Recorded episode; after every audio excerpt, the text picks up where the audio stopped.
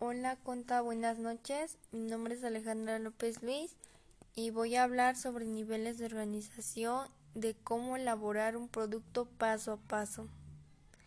Y a continuación hablaré sobre la elaboración de tortilla.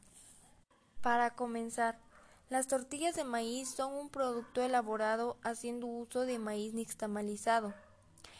Este se obtiene cociendo el maíz en crudo con agua y cal. Primero se necesita maíz, luego se pone agua en un tambo y después se le echa el maíz y la cal. Y ya que el maíz se hace nistamal, luego se lleva al molino y por último se va a hacer las tortillas. Una tortilla de maíz es un alimento de forma circular elaborado con maíz nistamalizado, que se muele, se hace masa y se cose en, en un comal.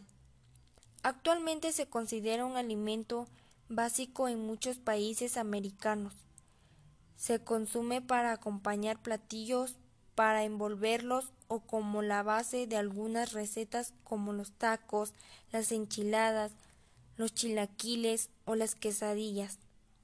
También se puede freír para hacer tostadas, sopa de tortilla u horneos para hacer totopos. Pues eso fue todo.